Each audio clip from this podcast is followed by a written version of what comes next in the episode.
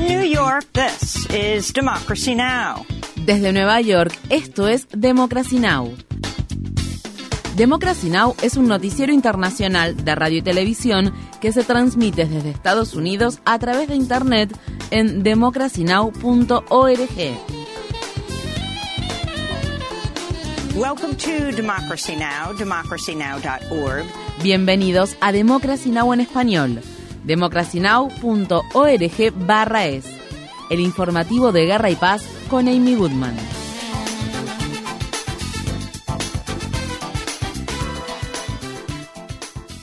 Rusia ha descartado la posibilidad de una solución diplomática para poner fin a la guerra en Ucrania después de que los soldados ucranianos lograran importantes avances en la recuperación de parte del territorio que Rusia había ocupado tras su invasión en febrero. El lunes, el portavoz del Kremlin, Dmitry Peskov, dijo que el conflicto continuará hasta que Rusia logre todos sus objetivos. Mientras tanto, Ucrania apela a Estados Unidos y sus aliados para obtener más armamento pesado. El presidente ucraniano Volodymyr Zelensky instó el lunes al Pentágono a acelerar las entregas de sistemas de armamentos, alegando que dos contraofensivas ucranianas han terminado con un estancamiento de semanas en el conflicto con Rusia. Desde principios de septiembre, nuestros guerreros han liberado más de 6.000 kilómetros cuadrados de territorio ucraniano en el este y sur del país. Nuestros soldados siguen avanzando.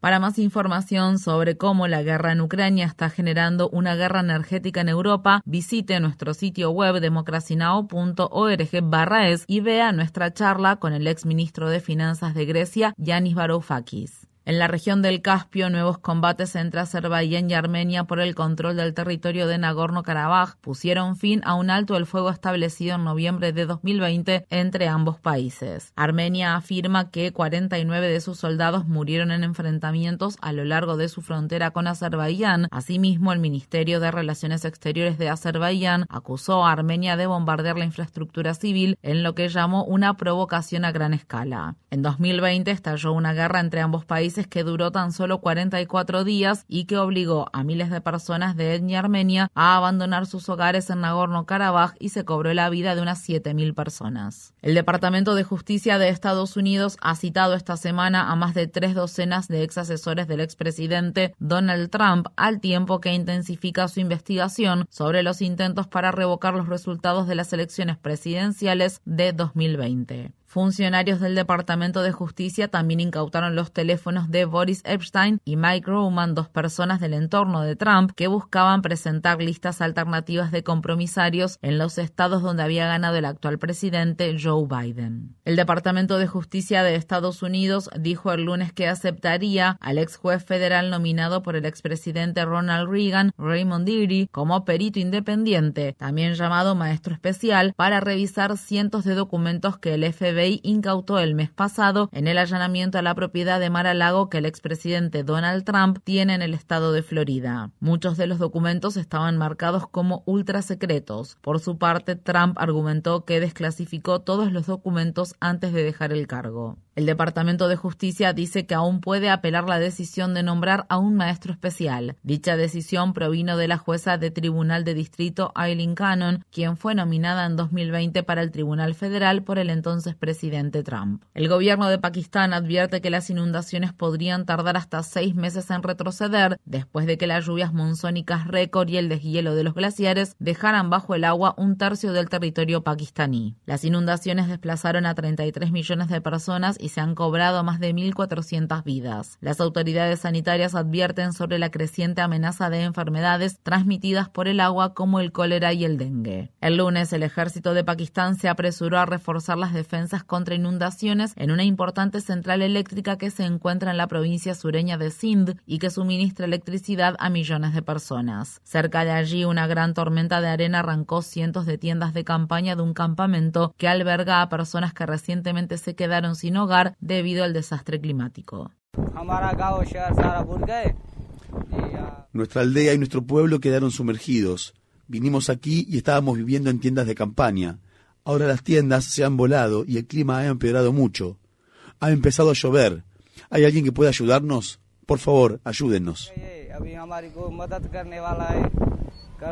Las autoridades sanitarias advierten sobre el empeoramiento de la calidad del aire en gran parte del oeste de América del Norte, al tiempo que la temporada de incendios avanza en medio de una sequía histórica. En Canadá, cerca de 200 incendios forestales están actualmente activos en la provincia de Columbia Británica. El lunes, entre las personas que se vieron obligadas a evacuar la región se encontraban 350 trabajadores del proyecto de ampliación del oleoducto Trans Mountain. Una espesa nube de humo se ha posado sobre la ciudad de Vancouver que el lunes tuvo la peor calidad de aire del mundo. Mientras tanto, en Estados Unidos, la ciudad de Seattle está experimentando la peor contaminación del aire en años. En el norte del estado de California, las cuadrillas de bomberos luchan contra el incendio mosquito que ha consumido casi 168 kilómetros cuadrados y amenaza a miles de hogares ubicados al este de la ciudad de Sacramento. En el sur de California, los equipos de rescate sacaron el lunes a varios conductores que se encontraban en sus vehículos luego de que los coletazos de un inusual ciclón posttropical afectaran a la región y provocaran inundaciones repentinas y deslizamientos de tierra. El rey Carlos III vuela este martes a la ciudad de Belfast, capital de Irlanda del Norte, al tiempo que los dolientes siguen reuniéndose en la Catedral de St. Giles, en la ciudad de Edimburgo, capital de Escocia, donde el féretro de la reina Isabel II se encuentra expuesto en la capilla ardiente. Durante el reinado de Isabel II, más de 3.600 personas murieron en Irlanda del Norte a lo largo de las tres décadas de conflicto entre el ejército republicano irlandés conocido como el IRA y las Fuerzas Armadas respaldadas por el Reino Unido. En 1979, un atentado perpetrado por el IRA mató a Lord Louis Mountbatten, primo segundo de la reina. En 2012, la reina y el ex líder del IRA y representante del Sinn Féin, Martin McGuinness, se dieron la mano en Belfast. La semana pasada, la vicepresidenta del Sinn Féin, Michelle O'Neill, rindió homenaje a la reina. No hay duda de que deja el legado de alguien que tendió la mano de la amistad alguien que promovió la paz y la reconciliación, alguien que buscó construir relaciones entre los irlandeses y los británicos. Creo que hizo un trabajo excelente y es algo por lo que creo será muy recordada aquí en esta isla. El lunes, un joven de 22 años fue arrestado en la ciudad de Edimburgo, capital de Escocia, por abuchear al príncipe Andrew por sus vínculos con el agresor sexual condenado Jeffrey Epstein. El manifestante fue arrestado después de gritar Andrew, eres un viejo enfermo. Más tarde se lo filmó esposado diciendo no se debería permitir que los hombres poderosos cometan delitos sexuales y no paguen por ello. Un nuevo informe de las Naciones Unidas ha hallado que prácticamente una de cada 150 personas del planeta se encuentra sometida a situaciones de esclavitud moderna, ya sea porque realiza trabajos forzados o porque fue víctima de un matrimonio forzoso. El director general de la Organización Internacional del Trabajo, Guy Ryder, anunció los hallazgos el lunes. Esa es una cifra extraordinaria en esta época, ya que hay 27,6 millones de personas sometidas a trabajos forzados. La peor noticia es que esto representa un aumento con respecto a las estimaciones que habíamos hecho anteriormente y que se publicaron en 2017. El aumento es de 2,7 millones de personas.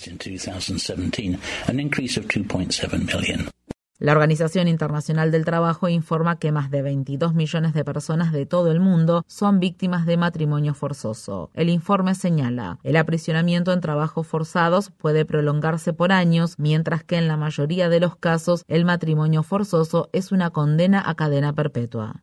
En Estados Unidos, 15.000 miembros del personal de enfermería del estado de Minnesota iniciaron una huelga de tres días en reclamo de aumentos salariales, mejor atención al paciente y mejor dotación de personal. La Asociación de Enfermería de Minnesota dice que es la huelga del personal de enfermería en el sector privado más grande en la historia de Estados Unidos. Mientras tanto, unos 2.000 terapeutas, psicólogos, trabajadores sociales y consejeros de las clínicas de Kaiser Permanente de California y Hawái iniciaron en el segundo mes de una huelga que tiene como finalidad exigir una mejor atención para los pacientes con problemas de salud mental. En más noticias laborales, los ferrocarriles de carga de Estados Unidos han reducido el servicio y la red estatal interurbana de trenes Amtrak ha cancelado viajes en tres rutas de larga distancia, al tiempo que más de 110.000 trabajadores ferroviarios amenazan con iniciar una huelga esta semana en reclamo por el deterioro de las condiciones laborales. Hasta el momento, 10 de los 12 sindicatos sindicatos que representan a los trabajadores ferroviarios de trenes de carga y de pasajeros han acordado nuevos contratos, pero las negociaciones de los sindicatos que representan a unos 60.000 ingenieros y conductores siguen estancadas y otros trabajadores se han comprometido a unirse a ellos en caso de que inicien una huelga que actualmente está programada para las 12.01 am del viernes. Los trabajadores quieren licencia por enfermedad paga y dicen que los están obligando a trabajar jornadas agotadoras que amenazan su seguridad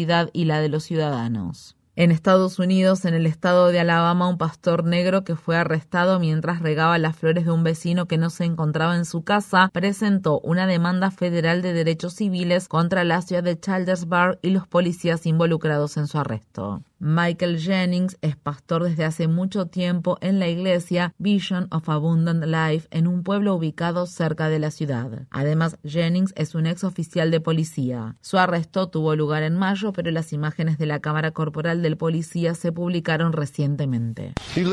¿Usted vive aquí? No, no vivo aquí. Uh,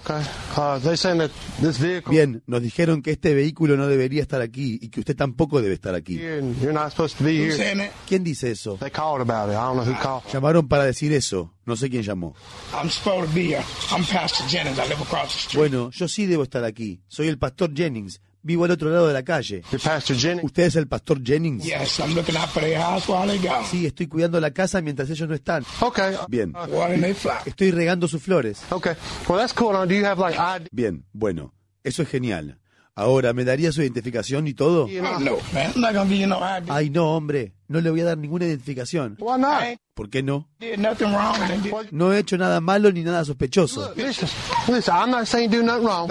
Bueno, mire, escuche, escuche. No estoy diciendo que haya hecho algo malo. Hay una persona sospechosa.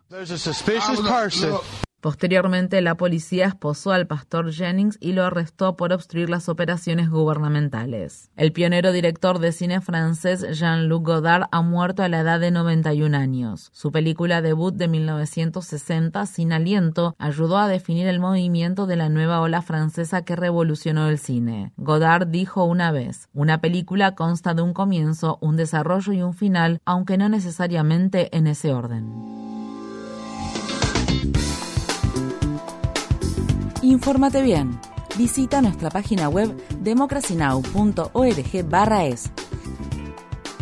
Síguenos por las redes sociales de Facebook, Twitter, YouTube y SoundCloud por Democracy Now! es.